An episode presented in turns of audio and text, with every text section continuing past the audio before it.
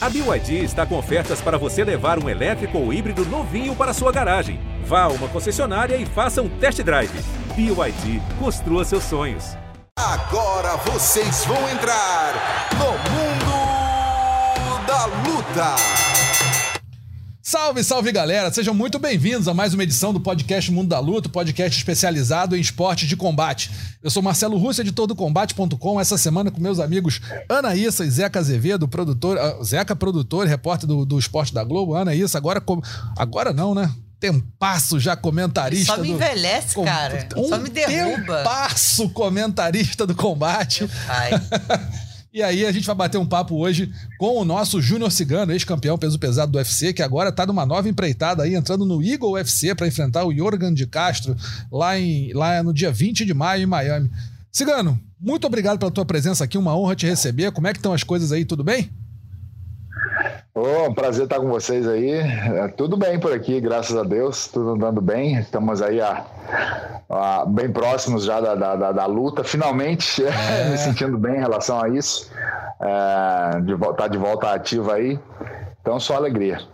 Bom, vou começar te perguntando, Cigano, o seguinte: como é que foi essa tua migração para o Eagle UFC? A gente sabe que você fez uma carreira sólida e muito, muito feliz e muito né, proveitosa no UFC, foi campeão, peso pesado, dezenas, quase uma, mais de uma dezena de nocaute. Foi pro Eagle UFC agora, que é o evento do Habib Nurmagomedov, né?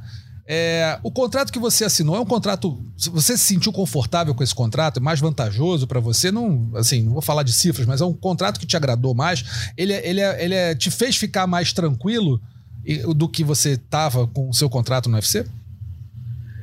Ah, não, eu assim, eu, é, eu, tinha um, eu tinha um bom contrato, assim, perto da maioria é. do, que a, da, da, da, do que a maioria, né, vamos dizer, tem. É, eu tinha um bom contrato dentro do UFC, mas estou feliz também com o contrato que eu assinei com, com o Eagle. Na verdade, eu tinha assinado com, com, o com a Thriller, né? Sim. Aliás, a gente ainda está com essa, com essa possibilidade de fazer a luta, talvez em, em julho, é, mas eles foram adiando, adiando a luta, e aí tinha esse evento do Eagle agora acontecendo em maio. Eu falei, ó, oh, então vou pegar essa luta aí para poder voltar logo, ficar esperando, ficar adiando demais. Para mim não tá legal, então vou, vou fazer essa luta aqui e depois a gente a gente é, faz de novo. Essa é a, a, eu luto com vocês. Essa é a beleza, na verdade, de estar tá de estar tá free agent, né? Tipo, ter, ser, ser dono do próprio nariz, poder é, explorar as oportunidades que estão aí. Então, é, eu estou me sentindo bem, bem legal em relação a isso. E essa oportunidade que eu estou vivendo agora com o Igor mostra, mostra, mostra isso, né? Eles vieram com um ótimo, uma ótima proposta, uma ótima situação, e, o, e, eu, e eu acredito muito no meio do evento. O evento está chegando com força total, é, e o Khabib, né, um, um ícone do, ícone do nosso esporte, o cara que alcançou algo é, muito difícil de ser alcançado, né? Se, se aposentar sem ah. nunca ter perdido uma luta. Então, eu estou bem feliz.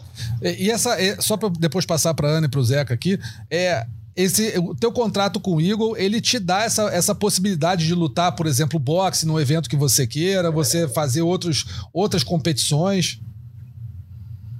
Ah, sim, é, é, na verdade é isso é, foi parte até da nossa negociação, é, mas assim o Igor, é, como eu falei, eles estão com é, é, só o início. Eu acredito muito que em breve eles vão se tornar uma potência aí no mundo das lutas, assim como, como já são, eles já estão promovendo bem os eventos dele. O evento que eles fizeram foi um sucesso e, e, a, e a galera vai poder assistir até de graça. Os caras vão proporcionar de graça.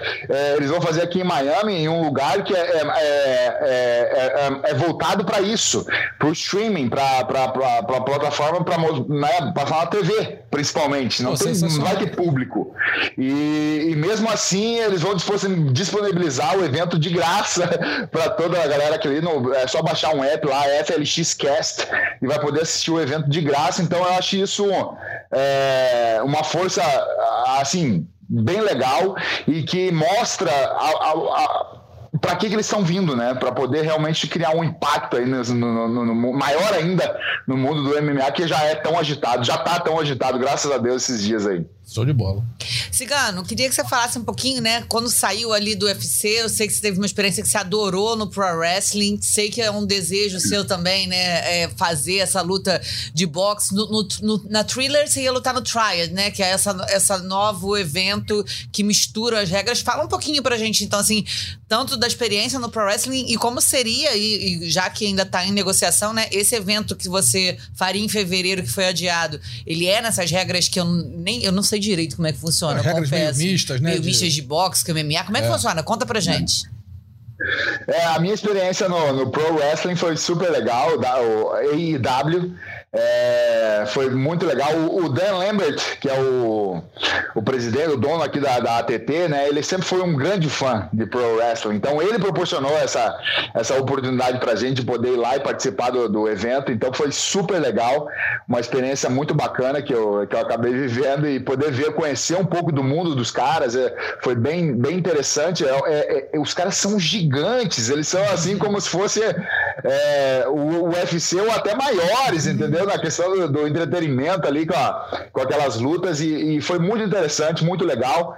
E, é, e foi, foi legal também ver o quão dedicado eles são. Você precisa estar tá em shape para fazer aquele negócio ali e em dia com as suas habilidades, porque exige bastante. E foi bem legal. É, assim, Agora, óbvio, a, a questão do, do, thriller era o triad, né? Que é uma nova modalidade que eles, tão, que eles trouxeram pra gente, que é um mix entre o MMA e o boxe. É, na verdade, é, eles tiram a parte chata do boxe, que é onde você. onde acontece o clinch no boxe. Normalmente o juiz vem, para a luta e recomeça. Uhum. Separa os, os lutadores e, e, e começa. No, tri, no triad não vai ter isso. Você pode clinchar e bater do clinch. E é, o, é a parte do do MMA aí no, no, no, no trailer, é, no Triad. Então é, é, é, bem interessante. O primeiro evento que eles tiveram foi, foi um sucesso. O Frank Mir lutou com o Kubrat Pulev, que é o que seria o meu, que vai ser o meu oponente. E o Kubrat Pulev acabou nocauteando. O Kubrat Pulev é um, é um grande boxeador com uma grande carreira. Ele só tem duas vitórias, duas derrotas na carreira inteira dele. Uma que é pro Vladimir Klitschko, um uhum. campeão, Mega campeão absoluto, e outro pro Anthony Joshua. Ou seja, Pô. ele não deve nada, entendeu? o cara só perdeu pros dois.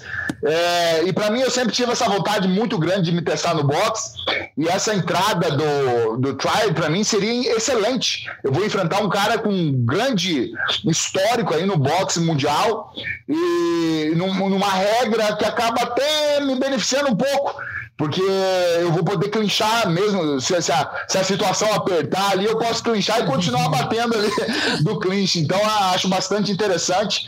Uh, vamos ver aí, agora minha, meu foco, óbvio, está na luta de, de 20 de maio. E depois eu acredito que o, o evento da Thriller vai acontecer no 30, 30 de julho. Vamos ver se. É, o, o, eu sei que o Kubright Pulev também está lutando boxe lá em maio, agora 16 de maio, se eu não me engano. Ou seja, vai tudo casar muito bem. Vamos ver se a gente faz isso acontecer. E eu tenho certeza que a galera vai gostar muito. E, e só para arredondar, assim, para a gente poder pular para os outros assuntos de luta, mas assim, a gente está vendo que realmente parece que o mundo da, das lutas ele, ele tá mudando um pouco a figura mais é, não ia falar burocrática, mais tradicional que a gente está acostumado a ver, né? Então a gente tem esse evento agora vindo, a gente tem os desafios cada vez mais acontecendo, você ainda continua tendo os eventos tradicionais, talvez até pegando uma força maior, né? Como foi o caso, por exemplo, da luta das meninas no, no Madison Square Garden no último final de semana, um dos, um dos eventos mais emblemáticos, eu acho, da história do boxe feminino, com certeza. É, é legal como artista marcial, você vê também essa mudança, essa possibilidade e até essa, essa forma de você é, prolongar a sua carreira, né? É verdade, é. é na verdade, o que está acontecendo é uma, uma certa liberdade né, dos atletas, das, das próprias organizações de poderem criar seus próprios eventos e, e fazerem a coisa acontecer. Sempre teve um controle muito grande né, de, de, algumas organizações quanto ao nosso, ao nosso esporte, em relação ao nosso esporte. Né, e assim, era pouco explorado, porque é um esporte maravilhoso que as pessoas amam e, e, sinceramente, estava tava sendo pouco explorado. E agora eu acho que se iniciou uma onda, uma nova onda de buscar oportunidades e buscar e fazer acontecer shows diferentes, um mix até de música com luta, com dança, com, é um pouco de tudo e acaba ficando super legal. As pessoas adoram, os atletas se beneficiam, as companhias se beneficiam. Eu acho que está sendo muito positivo é, para todos e eu acho que quem acabou meio que fortalecendo, introduzir essa, essa metodologia, vamos dizer, para o nosso esporte foi esses youtubers. É verdade. Paul, Logan Paul, esses caras todos aí que começaram a desafiar um ou outro e acabaram uh, criando um movimento de, de, de liberdade até de você poder criar novos eventos, novos, novas lutas, o que dá para as pessoas o que elas querem realmente ver, não só o que uma determinada plataforma quer colocar lá para você ver. Isso, só não pode lutar dentro de cabine telefônica, que senão o russo fica zangado aqui, entendeu? Vamos falar disso no podcast mais é, tarde. A imaginação, a imaginação da galera. Aí complica é. muito, né, Cigano? É, aí tá voando demais. Aí vai pro bizarro. É interessante, porque é teste, né? Vamos testar. O que dá certo, a gente continua. O que não dá, a gente para. É isso. Cigano, te perguntar: é, a, o seu contrato com o Eagle é para essa luta ou você tem um contrato de várias lutas? Não, é para essa luta. Na verdade, o, o, Ali, que é meu manager, né, também é, é diretamente ligado é, na, na, na, promoção em si, na organização inteira do evento, do Cabime em si. Então, é, a gente pôde trabalhar algo bem legal e é, é voltado para essa luta. O contrato é, é, dessa luta é específico para essa luta. Mas óbvio que, eu, como eu falei, eu, eu imagino, eu vejo o Igor aí voando longe e eu quero poder fazer parte desse voo, com certeza. Eu queria aproveitar então para perguntar para você e, obviamente, entrar no, no assunto de UFC, porque a gente, ainda, a gente ainda vê o UFC resistente a fazer esse mix, como você falou, né? Enfim, fazer um. fazer é, deixar o lutador fazer o boxe, depois ele lutar no UFC, enfim, poucos foram, talvez o Conor tenha sido o único que conseguiu fazer isso fora né, e continuar no UFC. É, a Chris Borg luta no Bellator, né? E no contrato dela, ela pode lutar o boxe. Você tá fazendo uma luta de MMA e já tem outra luta de boxe na sequência e tá todo mundo bem com isso. Você acha que o, você acha, você que teve no UFC durante todo esse tempo, você acha que o UFC vai chegar nesse ponto? Você acha que é, o Enganu, por exemplo, tá brigando por isso lá dentro agora, né? De poder fazer a luta de boxe fora. Você acha que o UFC vai chegar nesse ponto ou é uma organização que realmente não não vai permitir que quem estiver lá dentro faça esse movimento? É, eles são líderes né, do esporte há muitos anos, é, comandam, vamos dizer, a, o que a, o mundo né, do, do MMA em si. E, e, sendo dessa forma, eles, são, eles estão um pouco mais resistentes, porque a, o, o, modelo deles funciona muito bem, o que é excelente para todos nós também, né? Mas, a, mas eu acho que eles vão acabar cedendo, sim, aos poucos, aí, como foi o caso do, do McGregor, que eles liberaram, né? Até porque os números do McGregor são incríveis, e eles querem fazer parte desses números. Os números do, do Enganu com Tyson Fury também serão incríveis, ou até mais incríveis do que o McGregor com o Mayweather foram. Ou seja, é, não tem por que eles não cederem ou eles não fazerem parte disso, entendeu? Então eu, eu acredito e desejo que aos poucos aí eles vão se flexi eles vão flexibilizando e podendo proporcionar é, o que a galera quer ver, o que as pessoas querem ver. Imagina aí, é, é, até desafios entre eventos vai ser, serão possíveis. Eu acho que, é, como eu falei, a, a, imaginação aqui voa longe né, de todos aí, os envolvidos, e acredito que tem muita coisa legal, legal que dá para ser feita e que todos possam se beneficiar disso. Agora, falando um pouquinho dessa sua próxima luta, Cigano, contra o Jorgen De Castro, é um cara que veio do UFC, né? Tá, lutou lá no peso pesado, agora tá aí no, no, no Eagle. O que, que, você pode falar dessa luta? Como é que você está vendo essa luta? Como é que você está se preparando para enfrentar o cabo verdiano que se naturalizou português? Ah, eu tô me preparando muito bem. Eu tinha mudado, eu tinha mudado meu, meu, meu treino completamente. É? Eu tava fazendo, Como é que foi isso? Eu tava acordando 5 horas da manhã para ir treinar. eu treino de boxe mesmo, preparação diferenciada, correndo todo dia, andando de bicicleta, fazendo um. Uh, uh, investindo bastante na questão do cardio, da movimentação em si, que já era um, um forte meu, mas uh, trabalhando ainda mais. Eu mudei meu treino completamente é, na, na busca dessa luta, né, que ia acontecer no trial e até uma oportunidade de poder entrar no mundo do boxe e fazer um barulho lá dentro que é a intenção.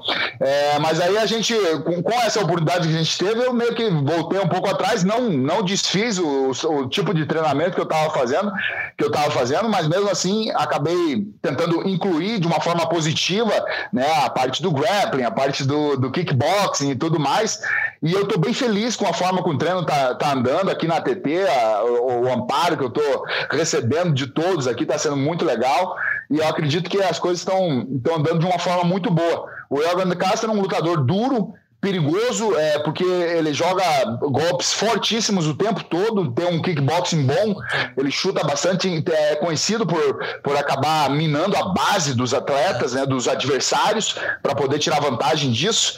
Eu tô com, eu tenho consciência disso e estou me preparando em relação para poder receber esse, esse é, reagir, na verdade, a esses ataques dele e poder impor o meu, porque na verdade uma luta é isso, né? Quem impor, quem consegue impor a sua vontade de uma forma melhor.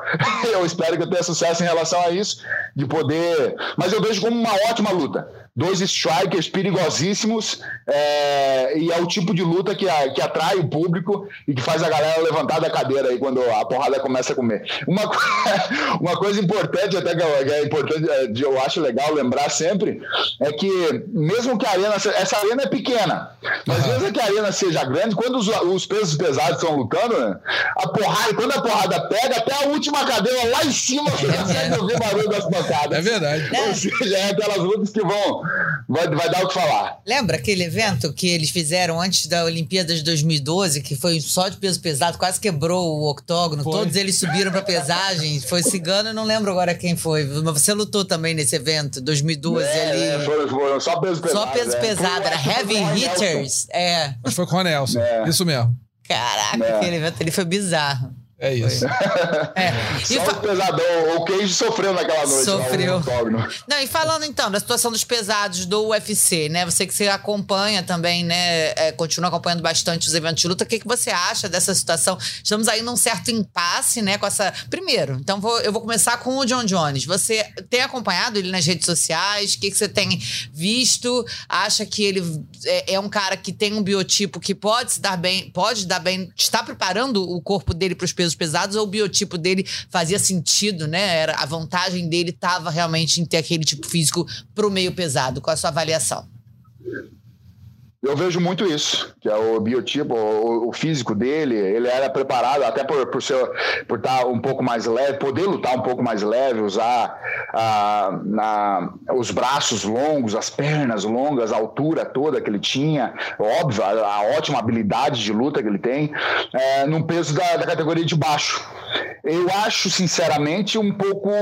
Eu acho que ele, ele é um. O John Jones é fenomenal. Não, não, não, não, me confundam. Ele é fenomenal, o cara que incrível também nunca perdeu. A única derrota que ele tem foi ele foi desclassificado, foi uma coisa que né, foi um erro dele, mas o cara é, é fenomenal. Agora, com certeza, vindo para os pesos pesados e querendo colocar essa, esse peso a mais, esses músculos a mais, isso faz uma diferença na hora da luta. Você carregar isso exige muito mais oxigênio, exige muito mais é, gás ali, atenção com os seus movimentos, é, administra, saber administrar bem é, não só o gás, como os teus ataques, as suas defesas. É um pouco diferente, assim, na questão de, de vamos, responsabilidade responsabilidade com, com o seu peso, que ele não estava acostumado com isso. Uhum. Então, é, mas eu vejo com muito bons olhos, acredito que vai ser um. Aonde o John Jones pisa é, é sucesso, então é, acredito que ele vai trazer um, bons ares aí para os pesos pesados, principalmente se a luta for aí com o Miotite. O Miotite, né? O histórico do cara é, é extraordinário e poder ver essa luta. Eu, eu, eu tô muito empolgado e quero muito ver essa luta. Mas acho que o John Jones pode sim é, é, enfrentar é, outros adversários que não só o Miotite dentro do octógono, que vai ser a questão do peso e adaptação com essa, com essa rotina de peso pesado, que não é a mesma coisa do peso meio pesado. É, e, rapidinho, só um tá. Isso que você falou é muito interessante, porque eu tava pensando aqui. O John Jones, ele, como você falou, se acostumou a lutar ali, tá pesando 93, no dia da luta talvez 100, cento e pouco. Então o reflexo dele em cima do peso que ele carregava era um. Né? E a cabeça dele funciona assim, ou seja, eu vou jogar meu braço, meu braço vai chegar, sei lá, em meio segundo ali. Com tanto mais de peso, eu vou jogar meu braço, em meio segundo ele chega na metade do caminho. Né? Ou o meu chute, a minha, o meu deslocamento, eu vou andar um metro para lá. Quando ele for tentar de novo, vou andar, sei lá, 70 centímetros, vai andar um metro. Então, assim, na, se ele tiver na cabeça dele, provavelmente, a, a, o reflexo do, do peso anterior, ele vai se surpreender com quão pouco ele vai, ele vai render ali na hora da luta, no momento que ele precisa ter o reflexo instantâneo para se proteger ou para atacar. Né? Então, assim, isso é um negócio que você falou que realmente é interessante. Eu não tinha pensado nisso, mas essa, essa adaptação, talvez psicológica, ou, ou de, o reflexo na cabeça dele para o que ele pode fazer a seguir, é muito diferente do peso meio pesado para o peso pesado, né, Cigar? Muito diferente, até para dar continuidade. Fazer uma vez, duas é. vezes, é que eu digo até da galera que gosta, que fala, ah, eu posso fazer isso, eu posso fazer aquilo. Fazer 25 fazer minutos. Vez, duas vezes, três vezes é uma coisa. Continuar fazendo isso durante cinco minutos, dois rounds, três rounds, quatro rounds, cinco rounds, isso é outra coisa. E sendo peso pesado, isso acaba pesando muito mais. Se vocês uma coisa, um exemplo que é legal dar, por exemplo, a última luta do Francis Engano contra o, o, o Gunn lá. Uhum. Francis Ngannou estava morto em pé. Ele, eu, por isso que eu digo que ele foi inteligentíssimo e foi. Ele mereceu muito aquela vitória, porque ele soube mudar a chave ali rapidinho. Se ele continuasse em pé, num cara que movimenta como o Gane movimenta, ele ia perder a luta claramente, ele estava morto. Ele não conseguia mais. Por quê? Por quê? Porque a, a massa do. Todo mundo sabe da potência de nocaute que ele tem, a potência de, de força física, de ele, ele, te, ele quer te levar, ele leva onde ele quiser. Entendeu? Mas isso exige uma oxigenação absurda para um peso pesado. Entendeu? E em algum momento, se você não souber administrar, controlar isso, você vai acabar exausto. E era o que ele tinha acontecido com ele. Então, o, esse tipo de administração você, você, de, você só consegue ter um parâmetro quando você tem algumas lutas. O John Jones não tem esse tipo de luta no peso pesado. Então, isso vai ser algo novo para ele e algo que vai ser interessante para nós vermos como ele vai poder é, reagir a isso. É, mas com certeza vai ser um ponto a, a, a que eles devem prestar bastante atenção. Porque por mais que você tente adaptar na academia, coisa, academia é academia, luta é luta. Talvez por isso você nunca tentou descer para os meio pesados? Porque quando você, não, essa, você, quando você perde, só, só para o pessoal que talvez não, não tenha acompanhado, você era um peso pesado, pesado, e aí você perdeu bastante peso, né? O Toro, Uh, não, na verdade, eu, eu, eu, sempre pesei por volta de. Uh, assim, quando eu comecei na UFC, eu pesava cerca de 107, 108. Depois de um tempo, foi 110. Mas meu peso sempre foi por cerca de. Eu andava por volta. Eu nunca perdi peso para lutar. Uhum. Eu sempre andei por volta de 112, às vezes, quando tava mais pesadinho, 115. Então, eu lutava por volta de 110, vamos dizer. Eu nunca fiz nada para. Eu perdi esses, esses quilinhos assim, uh, no automático prático do treino. Eu nunca fiz nada para perder peso. Eu nunca precisei. O limite da categoria é, é 120 quilos.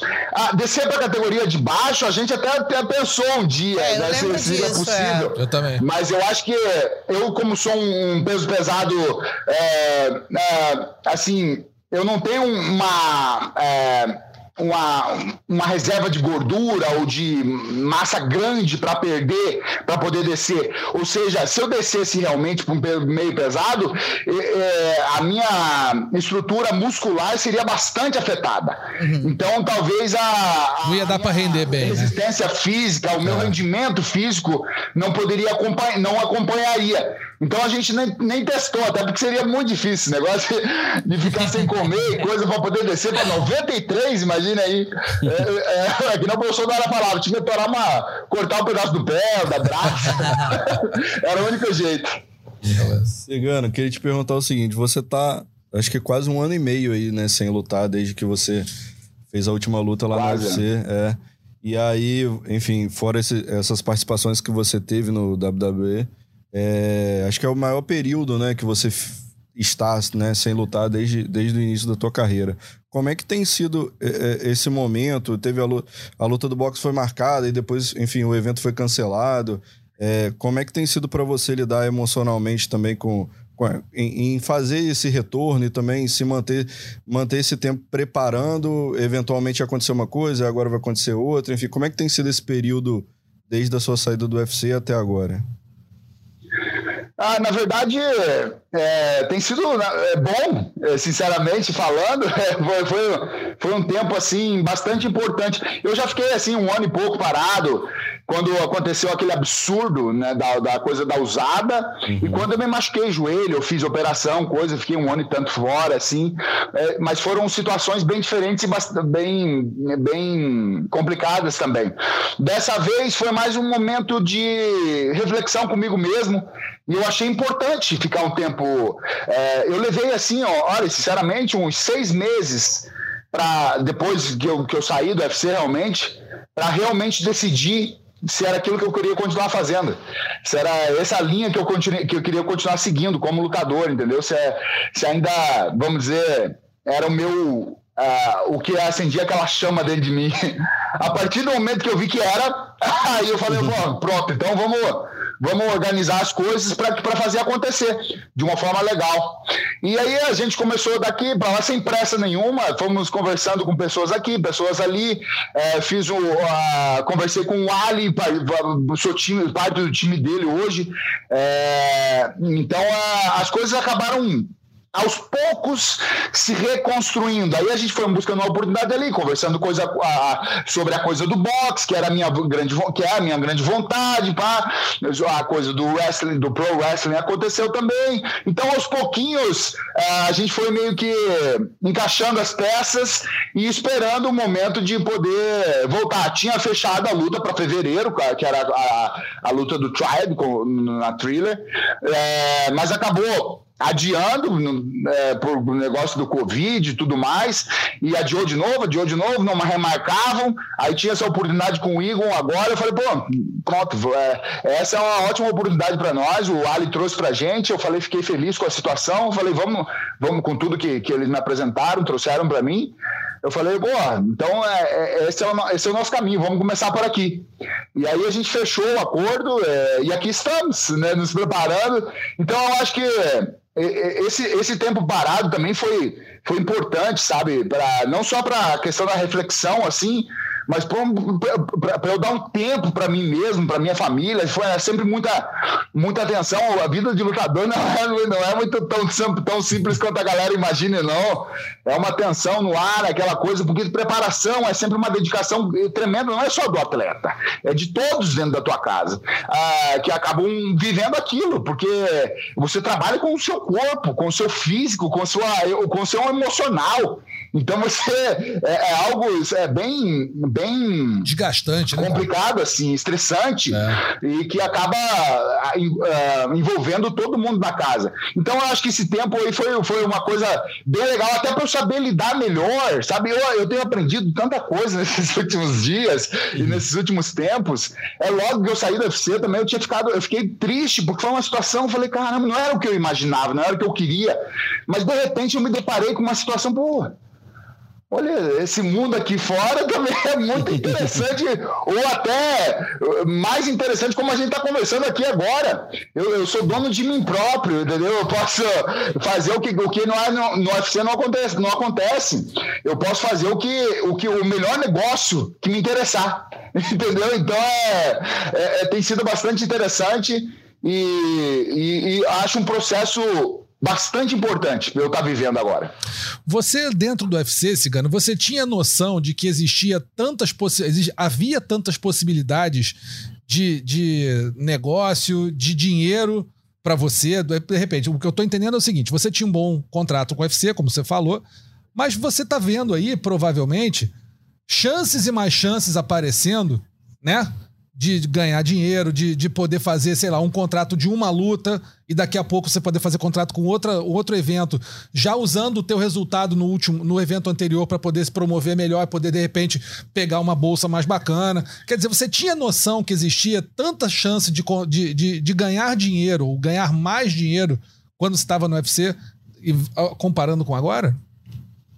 Não, não, não, não, não tem, porque você acaba. É isso que eu digo, sabe? Você acaba ficando. Sabe aquele. Os, os, os, os cavalos, os jumentos. Usar aqueles antolhos, né? Que usam aquele negócio pra você enxergar só uma coisa. No UFC é meio que isso. Ele é um, eles são os maiores eventos. Todo mundo quer fazer parte daquilo.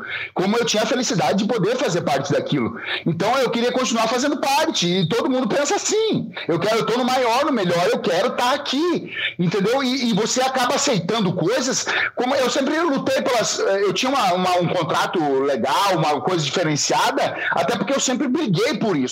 Eu nunca abaixei a cabeça, mas como a maioria, se você sentar com a maioria da galera, eles baixam a cabeça porque vier de lá, tá, tá aceito, só para estar tá lá dentro.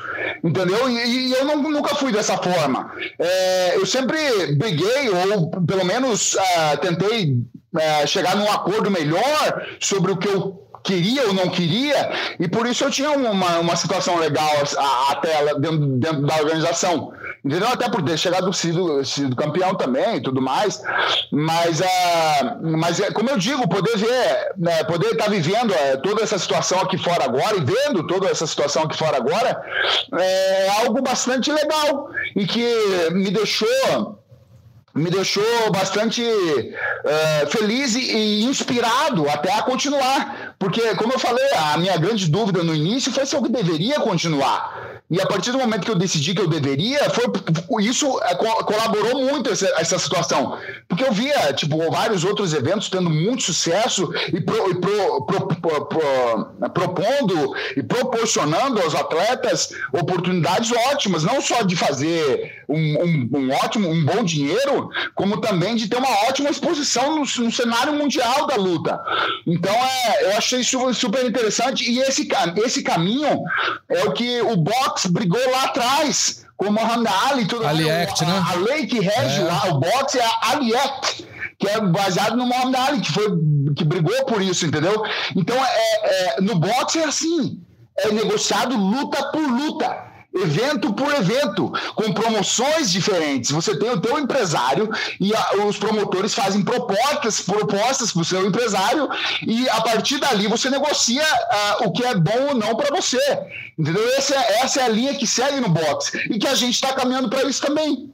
É, há, há, muito tempo é, se briga para que, que essa lei do boxe seja implementada no, no, no MMA também. Até hoje não foi possível isso, não sei exatamente por quê, mas, a, mas é, é, é a linha natural que a gente está seguindo é essa, de uma independência maior dos atletas e, da, e das organizações em si, de fazer o que achar melhor. Perfeito. Cigano, só uma última pergunta da minha parte aqui, que é a seguinte: é, todo mundo fala, é, e eu, agora você estando fora de lá, talvez fique um pouco mais à vontade para falar, se você quiser. É o seguinte: é, é a, a relação dos lutadores, até dos empresários, com os matchmakers do UFC, os executivos do UFC, sempre foi um negócio meio complicado. É, era uma relação um pouco desgastante de, de, né, para os lutadores.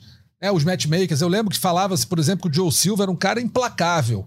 Era difícil falar com ele, ele era um cara ácido com, com os lutadores, ele pegava muito pesado, ele usava o crachá dele, a, pos, a posição dele para pressionar mesmo.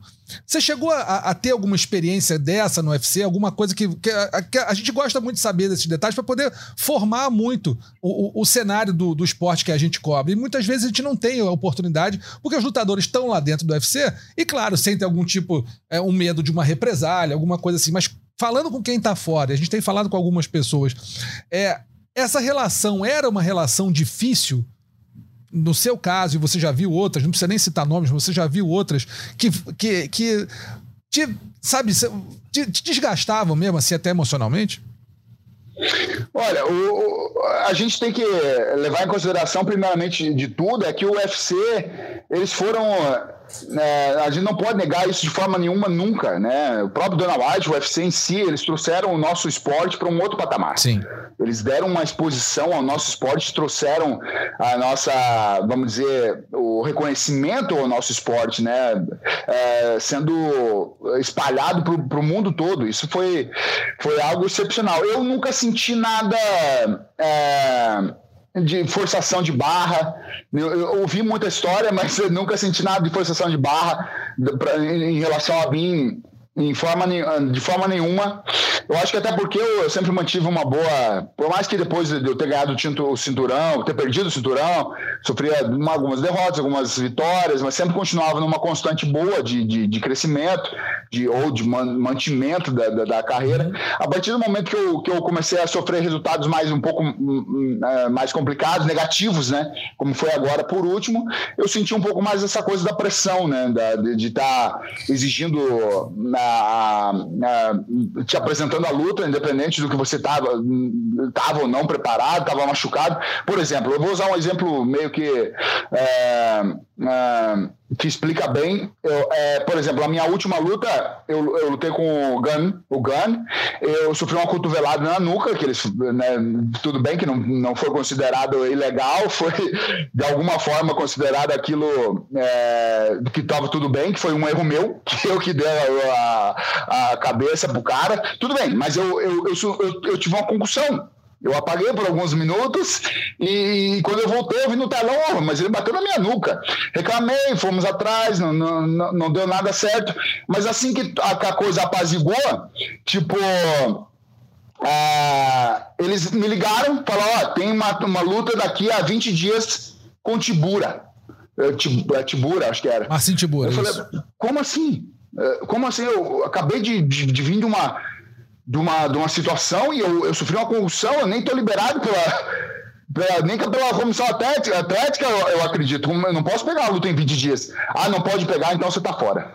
Então, foi algo meio que no ritmo. Talvez já fosse a intenção, mas eu senti um pouco mais, é, até na questão, depois que eu, lutei com o Jairzinho e tudo mais, foi uma atrás da outra, sabe?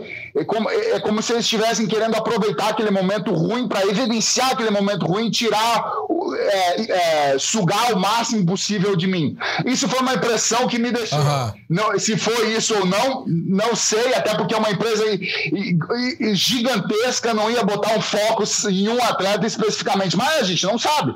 Essa foi a minha impressão. É, eu acho ficou em mim. Até porque 20 dias, os caras queriam que eu pegasse uma luta 20 dias depois de ter sofrido uma, uma concussão, concussão é na, na, luta, na, na minha última luta. Então isso foi algo bastante estranho bastante chato, que não me agradou em nada e até me acrescentou para me deixar um pouco mais triste, né, por estar vivendo aquele momento. Mas uh, mas é algo que a gente não, que não tem como você falar. Mas é, a, gente estava acabando de, de, falar agora sobre essa coisa da, do controle, né? Principalmente, vamos dizer, do UFC, que é o maior, Sim. ele tem um controle muito grande sobre o esporte em si, sobre os atletas. Tanto que o contrato que você assina dentro do UFC, os caras são donos de você. Eles fazem o que eles quiserem, a hora que eles quiserem, e você não faz nada, a hora que você não, quiser, não pode fazer nada. Entendeu? Então você tem que se. se, se, se é, Submeter, né? É, se é, colocar naquela, nessa é. posição se você quiser estar dentro. É, isso talvez seja é, qualquer grande empresa seja assim, né? É, é a forma de fazer negócio, de segurança Sim, dos caras, né? para poder levarem, levar o esporte a outro patamar e tudo mais. Não sei, mas é a impressão que, vamos dizer, uh, dá o que falar pra gente aqui fora, falando, reclamando, chorando, choramingando as mágoas e tudo mais, é, é, é, o, que, é o que rola, né? Mas, uh, mas assim, mas rola assim, rola uma pressão os caras é, eles dirigem a companhia da, da, da, forma que melhor lhes convém e às vezes a melhor forma de conduzir algo. Por exemplo, eu, eu, eu hoje, o atleta que eu sou hoje, vamos dizer, 90% dos pesos pesados do UFC ali, eu, eu, eu faço frente a todo mundo. Uhum. Como já fiz, né? Já lutei com tantos, vivi um momento bom. Se você, se você, se você perceber, uh, a partir do momento que eu comecei a ter resultados negativos, que foi lá com né, esses últimos resultados negativos, uhum. que foi lá com o, o, o Blades É, logo depois já pegou o engano, logo depois já o Jairzinho e logo depois já o Gun. Só, só contenders, só desafiantes a, Cinturão, a, né? a cabeça do, da, da, da, categoria. Ou seja, é, eles estavam. É, a, a, impressão que fica é que realmente é, o objetivo era esse: era sugar o máximo do cigano e não deixar ele recuperar o, o que deveria ser recuperado. Como você vê outros atletas, quando tem um resultado mais complicado ou mais difícil, teve uma derrota, duas derrotas, três derrotas, eh, vem uma luta um pouco mais ameno, um, um, vamos dizer, um adversário um, que não, vamos dizer, mais no meio ali da categoria, não é aquele muito alto, nem muito baixo, né? Para o cara ter uma sim. oportunidade de, de voltar. Eu só fui meio que um, um contender atrás do outro, um desafiante só carreta, né? Só carreta. Eu acho que teve um outro fator aí nesse meio também, né? Que a gente tá falando coisa de dois anos para cá com a pandemia, que foi a falta também dos eventos no Brasil, né? Porque a gente via muitos atletas do Brasil, às vezes, numa situação não tão favorável dentro da categoria, mas você precisava de grandes nomes, né? Para os eventos aqui do Brasil. Então, eu não sei se também, como forma de empresa, pensar, eu sei lá quando eles vão voltar para cá, então você vê quem tem um salário, talvez que para eles não faça mais tanto sentido, já que você não tem essa coisa aqui do evento local, né? Então, não sei se faz é, de, como, como empresa pensando, né? Possa fazer algum tipo de diferença e aí é, é, entra o lado do número, né? Que, enfim, somos todos números muitas vezes. Exatamente, é algo que, por exemplo, caras que estavam ganhando de mim ganhavam. É, dez vezes menos que eu, oito vezes menos que eu. Uhum. Então é, é, é, eles meio que evidenciaram, tiraram um proveito desse momento para realmente sugar o máximo que podiam. Conseguiram, até porque eu, eu, eu, nunca fui um cara que neguei luta. Eu poderia ter dito, ah, não, tô. A gente conhece aí as histórias que podem ser usadas. Não, vou, não, não posso pegar luta, eu não vou pegar luta. Mas eu nunca fui um cara que quis jogar contra. Eu, até porque, até por isso, eu sempre tive um relacionamento ótimo com o UFC. Eu sempre joguei a favor. Eu era uma, a parte da companhia. Eu queria que a, que, que a companhia tivesse realmente muito sucesso. Quanto mais sucesso a companhia tivesse, mais eu teria sucesso e mais os meus arredores teriam sucesso. Porque eu vivia daquilo e as pessoas ao redor de mim também viviam daquilo. Claro. Então, é, essa era minha, sempre foi a minha intenção. E, e, a partir do momento eu passei a ser o, o, o alvo, ao invés de ser o apoio. Perfeito. Ciganão, quero muito te agradecer aqui a presença, cara. Valeu mesmo pela entrevista. Muito sucesso nessa sua, nessa sua nova empreitada aí no Eagle UFC. Boa sorte contra o Jorgan de Castro. E que a tua carreira siga aí. Só decolando, cara. Você merece. O cara é muito gente boa, sempre, sempre atende a gente muito bem. Pô, tudo de bom, cara. Valeu mesmo. Valeu, muito obrigado, gente. Foi ótimo falar com vocês aí. É, tem muita coisa por vir ainda. É, é, eu estou bastante empolgado, treinando bem. E como eu falo, quanto mais eu volto para academia, assim que eu volto para academia, a vontade é de estar dentro do octógono, dentro do ringue, podendo me apresentar para a galera e dar o meu melhor sempre. O thriller é. O, do, o evento do thriller. Parar, mas essa não é a hora. O do thriller não é nem octógono nem ringue, né? É tríade. Do, não, o evento da trilha. Ah, isso, isso. É o quê? É. Não é octógono nem ringue. É, é um, um triângulo. É um, um triângulo, é um de, cara. Aí, forma de triângulo. Que loucura. É, até porque tem os cantos, isso é um pouco para beneficiar os, os, uh, os atletas de MMA. Sim. Porque tem os cantos mais evidentes. E que você pode, você pode clinchar e, né, e, pressionar o adversário e. e clinchar e na barriga. Um ali. Uhum. É isso. Doutor, muito obrigado e boa sorte. É dia 20 de maio, né? 20 de maio, tamo lá, galera. Vamos Beleza, com tudo. Então. É vitória. Valeu. Abraço, Cigano. Valeu. Cigano. Valeu. Bom, vamos agora para o nosso próximo assunto, o UFC 274, que acontece nesse sábado. Nada menos do que oito brasileiros em ação e um deles faz a luta principal, colocando seu cinturão em jogo. É o Charles do Broncos, que enfrenta o Justin Gate lá em Phoenix.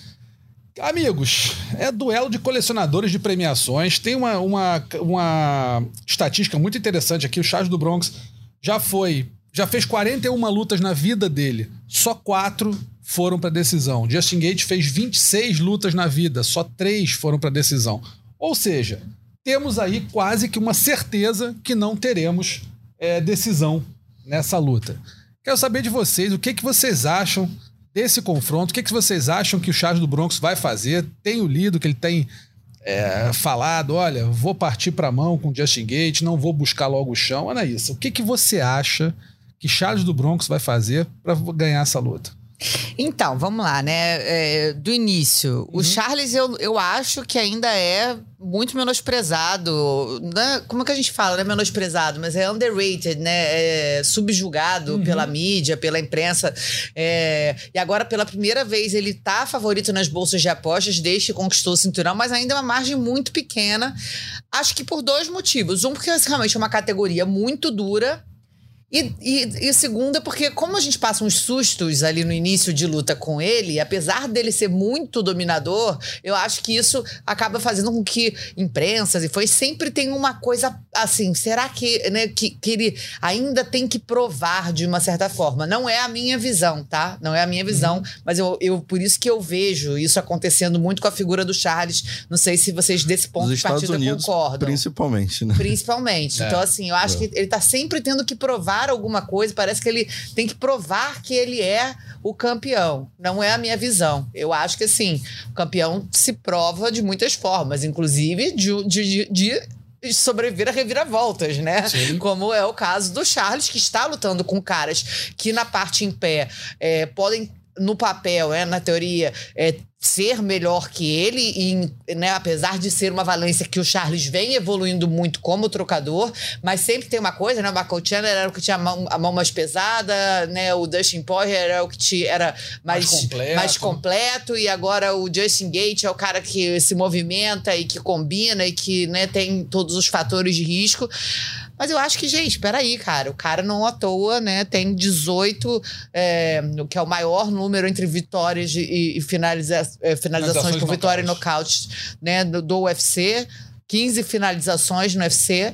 É, é, o cara, é o cara que tira a posição de onde, né, você não tá, não tá esperando. Então, assim, acho que seria é, estratégico manter essa luta em pé? Não. Acredito que o próprio camp do Charles também acha que esse não é um duelo em que né, você precise correr esse risco contra um cara tão perigoso quanto o Justin Gate. Mas está preparado para fazer uma luta e botar para baixo no momento certo? Eu acho que sim, entendeu? Mas eu, o que que eu acho que eu preferiria, e uhum. como fã, espectadora e torcedora e qualquer outra coisa, é que ele resolvesse logo, colocasse para baixo em um minuto pegasse, né?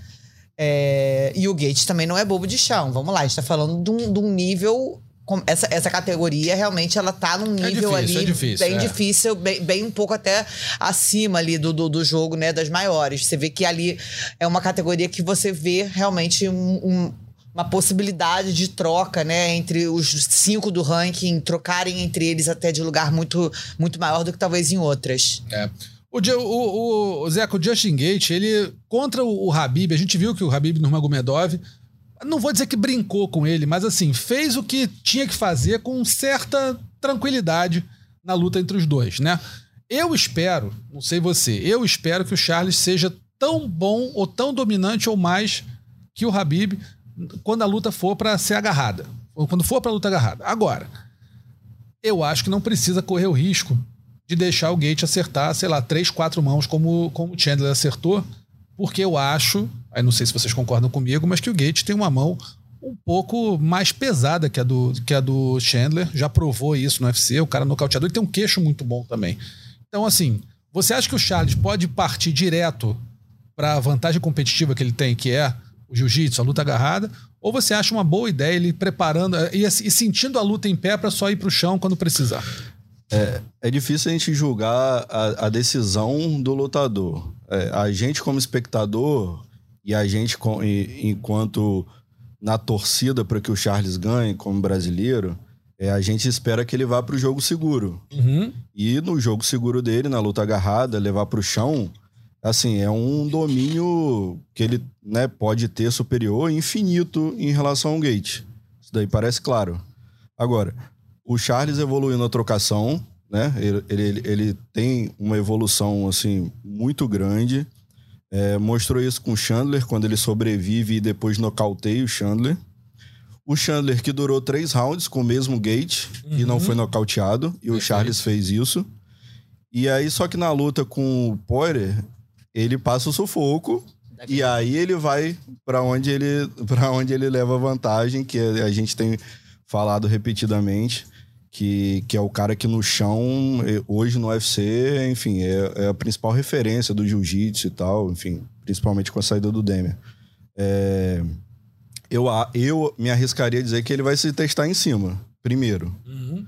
E que se entrar uma mão ali e tal, do mesmo jeito que aconteceu Aguenta, né? com, com. Bom, Aí vamos ver, mas é, é, a mesma coisa se acontecer com, que aconteceu com o Poirier quando ele sentir que tá apertando e ele vai para esse jogo seguro. Eu me arriscaria tentando pensar pelo que eu vi, vi, vi ele fazer nessas outras duas lutas que ele vai para esse caminho. Obviamente que se eu pudesse falaria para ele, cara, agarra nesse, agarra nesse americano, bota para baixo e resolve isso daí no primeiro round, entendeu? É. Eu, eu, eu assim, eu, eu passei a respeitar muito o Charles depois dessas últimas eu sempre respeitei bastante, mas assim, as últimas, sei lá, cinco, seis lutas dele, você não tem como duvidar desse cara. Seja, no, na, seja na luta em pé, uhum. seja na luta agarrada. É muito difícil você duvidar do Charles, né? Ah, não vai nocautear, vai só finalizar, vai perder. Não. O cara é o campeão e é, é o campeão mesmo. Só que é, a gente sempre fica com um pouco de receio de como a coisa vai andar. É, eu acho, eu acho que o Charles deveria testar-se o menos possível na trocação e partir mesmo para luta agarrada. Ponto. Acho que eu tô mais concordando com o Zé. Tem chance de nocautear? Tem. Tem chance de aguentar a pancada do Gate? Claro que tem. Pode cansar o Gate em pé e depois partir para finalizar? Pode. Tem que ter muito cuidado com a com a com a com o chute na panturrilha, enfim, que o Gate, né, atrapalhou até o Barbosa nisso aí, mas para mim, concordo com, com o público, Charles é muito favorito, não é muito, é favorito para manter o cinturão no próximo sábado. Você, vocês, não, vocês não acham que quando ele entra para trocar com um cara que é trocador, também é para frustrar alguma coisa do, do jogo do cara? Porque assim, Mental, se ele né? mete uma mão no gate, enfim, dá um knockdown no início da luta, pô, o mental do cara vai pro espaço, porque o gate basicamente é isso. Ele uhum. tem o jogo, é, o cara, né, num nível de wrestling muito alto também, né, pode defender queda e tal, mas a, a força dele tá na trocação. A vantagem que ele pode ter na, né, é, o jogo dele mais forte é na trocação. Se ele tomar uma mãozada, cai sentado, já começa, enfim, a cabeça Sim. já vai pro espaço, né? É. é. o que às vezes eu tenho uma impressão e que aí eu vou discordar do próprio Justin Gate, que, né, é, que falou ali, ah, não, talvez a luta durando, Charles vai cansar, e para mim seria uma vantagem quanto mais durar, porque o meu gás é infinito e tal, não sei o que lá. O que às vezes eu fico mais nervosa com o Charles é que nos primeiros rounds eu vejo que ele às vezes demora um pouco até dar uma acordada, parece, sabe? Uhum. Até dar tipo uma ligada. Parece Tem que, muito assim, lutador que é assim, né? Você parece que depois que toma o primeiro soco é que dá tranco. um tranco e que é. acorda, é. né? Então, Sim. acho que vem melhorando isso, mas acho que ainda é uma coisa que assim, que aí me assusta. Entrar uma mãozada ali que você não sabe nem de nem onde veio, né? De, um, de uma mão assim do Justin Gate. Então, Tem assim, tempo para recuperar, né? É isso, né? ali, ali com o Chandler, graças a Deus, houve o tempo para Sim. recuperar, né? Porque foi também uma senhora mãozada foi uma baita ali. de uma é. blitz. Foi uma baita foi. de uma blitz. Sem dúvida. Anaísa, ganha Charles ou ganha Gate? Eu fico com Charles. É. Eu acho que ele vai finalizar, na verdade. Zeca. Também vou nessa. Finalização? Finalização? Isso. É, eu, eu, tô, eu tô com medo dessa luta ir pra pontos. Acho que é quase impossível, mas rapaz, se for, vai ser aquela guerra, aquele nervoso brutal, assim, até, o, até a madrugada dentro. Mas eu acho que o Charles vence. Vamos ver o que acontece. No co-evento principal do evento, temos aí mais uma disputa de cinturão. Rose Namayunas, campeã peso, peso palha do UFC, vai enfrentar Carla Esparza, que foi algoz dela no TUF 20, que foi o evento né, que nomeou a primeira campeã dessa categoria. A final foi entre as duas e a Carla Esparza finalizou a Rose Namayunas. Eu pergunto para você, Zeca, a versatilidade na, na, Namayunas é suficiente para neutralizar o wrestling da, da Carla Esparza, que vem sendo aí o diferencial dela nos últimos tempos? Assim, a Rose já ganhou, né? Jéssica Batistaca, o Elizang duas vezes. Jogos diferentes, né? Jogos bem diferentes. Isso. Você acha que uh, uh, essa versatilidade dela, uma, uma, lutadora muito longa, né? Consegue neutralizar esse wrestling da Carla Esparza, que acho que é mais. É, é, o que a Carla Esparza tem, né? Não é nocauteadora, não é, é, é wrestling puro e pronto. É, eu acho que a vantagem é da, da Rose, né? Eu, eu acho que o, o, o que ela traz de melhor agora para essa luta uma evolução de QI de luta também, entendeu? Quando você olha para a primeira luta dela com a Esparza, ela fez tudo que a Esparza queria. Uhum. Né? É, mesmo que seja uma lutadora mais veloz, como, como já era nesse primeiro encontro entre elas, é, e, e, tocava mais a, a Esparza, ela dava brecha para a Esparza ir para essa luta agarrada, para derrubar. No primeiro round, eu acho que ela derrubou umas três vezes já a Namayunas. Sim. E eu acho que o jogo não vai mudar, é absolutamente o mesmo das duas. Só que uma Rose mais inteligente, uma mais Rose experiente, mais né? experiente. É. Exatamente. Campeã. É, e uma Rose que não vai dar essas mesmas brechas, eu acho, para Esparza. Esparza que vem de cinco vitórias seguidas, mas com duas vitórias divididas também, uma vitória com decisão majoritária. Então, assim, ainda que ela consiga muitas vezes imprimir seu jogo, também não é aquele jogo do Khabib, entendeu? É, é bota no sufoca, chão, passeia, né? sufoca, exatamente. É. Então, acho que a Ana Mayunas é favorita e tem hoje, depois daquele primeiro encontro, uma, uma inteligência melhor para lidar com esse jogo da Esparta. E você, Anaísa, o que, que, você acha dessa luta feminina? E acho que cada vez mais ela tem conseguido achar ali a distância, tem feito, né, fazer o bom uso da envergadura dela, ela tá, tá, cada vez mais com a, com a técnica refinada, né?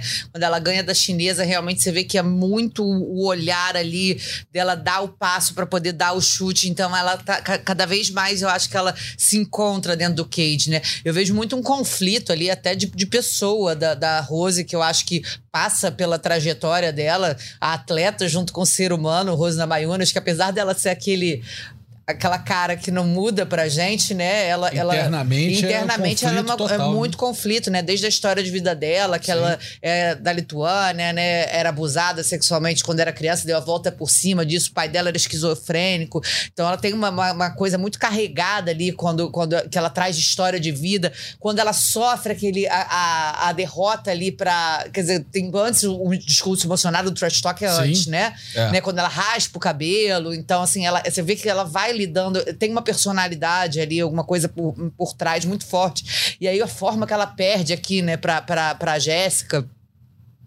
muito emocionada, e aí pensa em desistir, porque também imagina, né? Eu acho que a morte passou pela cabeça dela ali em algum momento. É, eu acho que sim. Ali é. foi brutal mesmo. Então, acho que foram, foram coisas. Assim, acho que ela é uma a, a, no caso muito específico da Rose, eu acho que você não consegue de tanto desassociar o crescimento dela como pessoa junto o crescimento dela como lutadora, né? Acho que essa parte mental dela também é uma coisa que evoluiu muito e ajuda muito ao, no desempenho dela ali dentro. E, além de tudo, eu acho que o jogo da Carla é eficiente, chato, eficiente, mais chato. Sim. Né? E, e acho que a, a, Rose sobra tecnicamente em relação a ela. Mas é um jogo que, se a, a, Carla realmente conseguir colocar a força que ela tem, aquele jogo de grade que ela tem em prática, não acho que seja a mesma Carla Esparza de o prime dela, que coitada, né? Essa daí ficou anos ali no. Como é que a gente chama? De porteiro da, da, da porteira da divisão. Da, é. da divisão. E aí agora, na hora que tem a oportunidade novamente de lutar pelo título, acho que não tá mais no Prime, mas tem uma história, né, enorme e muito importante pro MMA feminino. Tem uma coisa curiosa, né, que ela vai casar na semana que vem, é. então tá ajudando, fazendo os planos do casamento junto. Casar de olho roxo. O quanto, né, não tem lugar de fala aqui que nunca organizei um casamento. Como o Russo organizou alguns, você pode falar aí, se a cabeça fica meio distraída nunca não. organizei nenhum, só apareci pra assinar o papel. E olhe lá. E olhe lá é isso aí. Cara, eu acho que a Carlos Parza é, vai ganhar essa luta. Eu, tô, eu botei no palpitão Carlos Parza porque eu acho que a, que a Rose é, tem um, um, um, jogo muito bom, ela tecnicamente evoluiu demais. Você vê na, o, o, chute que ela dá para nocautear a Weili Zhang. É, é, um chute que apare, aparenta ser muito fraco, mas pô, a chinesa caiu pra trás, parecia que tinha tomado um tiro. Quer dizer, muita técnica envolvida, muita precisão, né? Força no lugar certo. É uma lutadora muito técnica, mas esse jogo de wrestling da Carlos Parza é um jogo chato, como a Ana falou, eficiente. E aí eu acho que a Ana tocou num ponto que eu acho que a Carla pode explorar muito, que é a parte mental da Rose. Ela já ganhou da Rose, ela já finalizou a Rose. Ela tem aquela. É, ela é aquela pulga na orelha da Rose, na Mayunas. Que, assim, por um lado, a Rose pode se motivar, mas eu acho que ela, como é uma lutadora que tem muitas questões psicológicas e tudo, acho que esse fantasma, Carla Esparza, pode acabar atrapalhando um pouquinho ela. Não sei. Mas acho que mais do que atrapalhar psicologicamente, o jogo dela é um jogo chato, um jogo difícil de você. Ela pegou, pô, Marina Rodrigues, sabe? É, lutadora chata, lutadora difícil de você vencer e tá numa boa fase. Então tô achando que a Carlos Esparza vai, vai arrumar uma zebra aí nesse coevento principal. Vamos falar também de Maurício Shogun e Ovin Sampro. Vocês acham que o Shogun tem, tem boas chances de vencer essa luta? Eu vou aqui já dar minha opinião. Acho que não. Na primeira luta entre eles, em 2014, o Shogun, oito anos mais novo, o Sampro venceu em 34 segundos. Hoje o Shogun está na parte final da carreira dele. Tem mais duas lutas no contrato, essa e mais uma. E eu não sei não, eu acho que essa luta aí pode até representar, não sei o que, que você acha, Ana, mas o, a, a aposentadoria do Shogun, sabia? Se não por vontade dele, por vontade do UFC. É, o Dana tinha dito, né, mais ou menos isso, apesar de, desse, desse lance do contrato, né, que a gente até descobriu, acho que a impressão que ficou na última luta dele era que como ele é um ídolo, o Dana, porque o Dana costuma ter essas, essas posturas de, né, de querer aposentar os lutadores. É. Então, é, não sei realmente, soube também essa semana, para mim era a última luta do contrato, achei que já fosse, então me surpreendeu também. É. Muito tempo longe, né? O, o, o, vale também lembrar que o Sampru também né, tá vindo de duas derrotas aí, fazendo pouquíssimas lutas também, né? Fez a última luta dele em junho de 2021.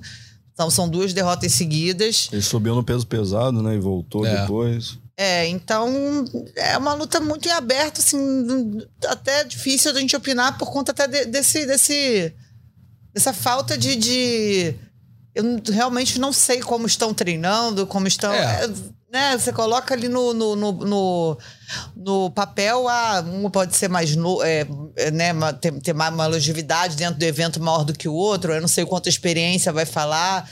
Né, o jogo, na primeira vez, casou é, a favor de Sampru muito rápido. Então é, é, complicado, assim. Ele acho que o Sampru também vem aí como favorito, mas também não vive uma boa fase, né? Então é, é difícil. Que, gostaria de ver, gostaria que esse podcast fosse gravado. Não tem mais, não tem mais treino aberto? Não. Tem mais treino aberto, né, não gente? Tem, Pensei não. isso agora. Pandemia acabou Pandemia com o treino acabou. Com tudo. É, devia ter voltado. Treino aberto pra quem? Ah, mas agora, devia ser filmado o streaming. Ah, sei lá. Aí, ó, então dando mole. É. Tá aberto só na academia, se quiser é. dar um pulo lá. um pulo lá na academia. É, é, é, é o que dá pra ver. Então vamos para Maringá. Vamos para Maringá. Zeca, vou passar rapidinho pra próxima luta aqui. Michael Chandler e Tony Ferguson. Isso aí é a luta mais imprevisível do card, porque o Chandler vem de né, duas, duas derrotas nas três lutas que ele fez no UFC. Ferguson vem num período muito difícil, muitas lesões, nitidamente dando mostras de que a melhor fase dele já passou. O que, que dá para esperar desse duelo? Cara, opinião. Tony Ferguson, você não sabe o que esperar, né? É. Assim, difícil uma pergunta ingrata. Né? Basicamente é difícil saber o que esperar com Tony Ferguson em ação. Me chamou a atenção, a Ana citou lá as, as casas de apostas, né? Da, o Charles é, favorito depois de muito tempo. E aí, essa luta, o Tony Ferguson é o maior azarão do card diante do Chandler. Então, assim, também é um sei lá, quando você olha para isso, parece uma maluquice, né? Foi o Verdun que fez essa casa de após aí. o C de cachorro. É, mas, enfim, eu acho que é uma luta de sobrevivência para os dois, né? É. O Chandler pode acabar com três derrotas e uma vitória. Possivelmente no contrato de quatro lutas ele encerre com um, um três. Um três feião, né? Então, enfim, tendo a única vitória dele contra o Dan Hooker, né? Que também não é o lutador de. Enfim. Então, e o Ferguson também vindo numa sequência bem, bem ruim, não só de derrota, né? Mas pela própria apresentação, né? É, foi dominado pelo, pelo do Bronx, pelo Dariush, é, enfim, é, pelo perdeu pro Gate, é, pro Gate não, pro Perdeu as últimas três, não, não perdeu duas, só perdeu pro duas, do Bronx e pro Darius. Isso. Então acho que é uma luta de sobrevivência. Enfim, acho que o Chandler é super favorito, pelo que a gente viu do Charles, do, pelo Ferguson das últimas lutas. E vamos ver o que, que vem. Vamos dar uma olhadinha. E rapidinho, é, das demais lutas de brasileiros, Quais que vocês, qual que vocês têm mais curiosidade? Vou citar aqui: Macy Tiasson e Norma Dumont, Blagoj Ivanov, Marcos Pezão, Massara contra Danny Roberts, Cleidson Rodrigues contra CJ Vergara ou Ariane Sorriso contra Lupita Godinez. Era isso. Ah, eu quero ver a luta da Ariane Sorriso contra a Lupita. A Ariane Sorriso, nossa funcionária, que tem que dar crachá é, pra ela. Tá é, em todo o UFC. Toda a transmissão. Toda a transmissão. Tô curiosa pra, pra ver as meninas. A Norma Dumont também tem ação, não é? A Norma Dumont? Tá, contra a Macy Tiasson. Isso. Então eu vou nas lutas das meninas. Acho que são confrontos interessantes. Zeca, Quero ver o, o rei do carisma, né? Francisco Massaranduba. o homem que nasceu o que, Russo? Para bater em outro homem. Então é isso. Massaranduba em ação sempre entrega boas lutas e o carisma é gigantesco. É, eu, eu vou nessa também, mas assim, não, não descarto a luta do Pezão contra o Balagó Ivanov. Acho que o Ivanov é chatíssimo também. O cara não é nocauteado por ninguém. O cara é muito duro. Um búlgaro que, pô, tomou facadas. Hum, o homem, é, o homem é né? brabo. E o Pezão, né, se achou no peso pesado, tá bem aí. Mas, claro, em primeiro eu quero ver a luta do Massaranduba, sem dúvida nenhuma. A, do, a medalha de prata na minha, na minha expectativa é a do Marcos Pezão contra o Balagó Ivanov. A gente lembra que o UFC 274 vai acontecer no dia 7 de maio, próximo sábado, é, lá em Phoenix, no Arizona, nos Estados Unidos. Card preliminar começando às 7 da noite, card principal às 11 da noite, sempre horário de Brasília. O combate transmite o evento todo na íntegra, começa um pouquinho antes, por volta de 15 para as 7, mais ou menos, 6, 6h50, com o aquecimento combate. E o site, o UFC, o, o, UFC, o combate.com e o Sport TV 3 transmitem as duas primeiras lutas do card. E o site acompanha o evento inteiro em tempo real. E agora a gente vai rapidinho aqui para os destaques da semana. Primeiro, nocaute da semana, temos quatro candidatos, e olha, candidatos fortes. Joanderson Tubarão sobre André Filho no UFC Fonte versus Vero, um overhand de direita devastador, acabou com o André Filho. Eu achava que isso não ia acontecer. O Filho para mim era favorito. O Joanderson Tubarão calou a minha boca. Hum. E o, o, segundo candidato, Jiu Taisio contra Jin Young Lee no Angels Fighting Championship número 19, um chute alto também que pegou o Lee, rapaz, de jeito, o cara desabou, parecia. Qual é o nome daquele boneco do Toy Story? O Woody, quando a criança ah. falava, parecia um cara. Blá, blá, blá, desmontou. O namibiano Veia Rinda, o Veja Rinda, sobre o Geraldo Moise, no, no 2022, e a, a Federação Internacional de, de MMA de MMA, o campeonato da Federação, campeonato africano da Federação Internacional de MMA de 2022, um chute alto de encontro também bem forte, e o Dylan Shepard contra o Dawson Sampson no FLA número 3, chute giratório que acabou com a vida do Dawson Sampson aí, o nosso Dylan Shepard. Vou começar com a Anaísa. Eu vou fazer o do João Anderson mesmo, apesar dos outros serem mais plásticos, eu, como avaliei tecnicamente, entendeu? Passo a passo, eu vi toda a movimentação de João Anderson Tubarão. Mas é realmente assim, porque o, o filho era muito maior que ele, né? Então, uhum. assim, você vê que tinha uma diferença boa de envergadura. O João Anderson, muito esperto, começa a luta ali, né? Fintando os jebs, tirando a base do, do adversário dele com os low kicks, e aí na hora que ele consegue ver ali na distância, ele tira o corpo assim para trás, e é na hora que ele joga o golpe por cima, e o golpe já é um golpe que desaba ali. Foi realmente um nocaute muito bonito, eu fico com ele. Zeca. Vou ficar com chute alto aí do Jiu Taiso. Como é que falei, Russo? Jiu Taiso. Esse mesmo. Então eu vou ficar com esse chute alto aí. O cara deu uma balançada para frente, para trás e Largou o aço, né? Eu também vou no, no coreano Jin Taiseo sobre Jin Young Lee no Angels Fighting Championship número 19, tá aí, portanto, nocaute da semana para ele. Finalização da semana, temos três candidatos. Não é isso que ele tivesse um, um quarto candidato, mas eu hum. né, fui ditador e tirei Eliminado. esse candidato. Isso. O Jaleel Palmer sobre Cole Farsati no Cage Wars número 52. Uma Kimura que infelizmente terminou com a fratura do braço do nosso Cole Farsati. Só lembrando, todos os vídeos, tanto do nocaute da semana quanto da finalização, e excepcionalmente dessa semana, da vergonha da semana, estão lá na nota no combate.com. É só entrar depois lá, dar uma olhadinha. Você consegue ver todos os candidatos, de repente concordar ou discordar da gente. Então, o primeiro candidato à finalização, Jaleel Palmer sobre Cole Farsati. Segundo, Luana Santos sobre a Beatriz Ferreira no SFT 34, uma americana com as pernas, tem que ter muita técnica, muita força para conseguir finalizar uma adversária com essa posição. A nossa Luana Santos conseguiu. E o Sérgio Herrera sobre o Amir Reyes, o, o mexicano Sérgio Herrera sobre o Amir Reyes no Pro FC 5, uma tesoura. Fez a tesoura lá no pescoço do sujeito lá e finalizou a luta também. Vou começar com você, Zeca Azevedo. Jalil Palmer. Vou ficar com esse. Eu acho que até pelo. Você, você gosta do banho de sangue. Vou ficar até pra dar um prestígio pro resistente. Cole Farsati. Exato. Pô, sem chorar, sem gritar, quebrou o braço, ficou tranquilo. Tranquilo. Ficou deitado só esperando viajar. Aquela boquinha assim, ó. Deu ruim. quebrou. Eu vou ficar com a tesoura do Sérgio Herrera, porque eu achei muito Herrera. diferente. Não, não, não é uma finalização comum de se ver. Não, foram três candidatos candidatos muito fortes. Muito aí, fortes. A seleção foi boa. Foi boa, né, Marcelo? Foi boa. Obrigado. Obrigado de nada.